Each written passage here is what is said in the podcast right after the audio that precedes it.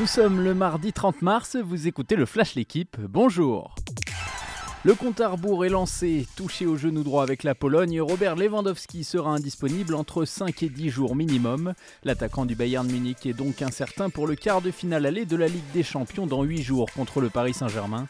Cette saison, Lewandowski a marqué 42 buts et délivré 8 passes décisives en 36 apparitions avec le Bayern. Pour le remplacer, l'entraîneur bavarois Hansi Flick pourrait aligner Serge Gnabry en pointe ou l'ancien parisien Eric Maxime Choupo-Moting. C'est la fin d'une ère à Manchester City. Le leader de la Première Ligue a annoncé hier soir que Sergio Aguero quitterait le club en fin de saison. L'attaquant argentin de 32 ans est le meilleur buteur de l'histoire des Citizens avec 257 buts en 384 matchs pour l'instant. Avec City, il a remporté 13 titres depuis son arrivée en 2011, dont 4 championnats.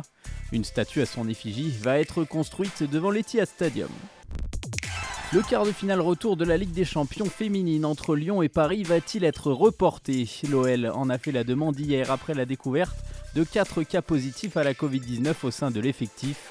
Ils viennent s'ajouter à deux autres cas révélés en fin de semaine dernière. La rencontre est censée se tenir demain à 18h30. Pour rappel, l'Olympique lyonnais s'était imposé 1-0 au Parc des Princes lors du match aller.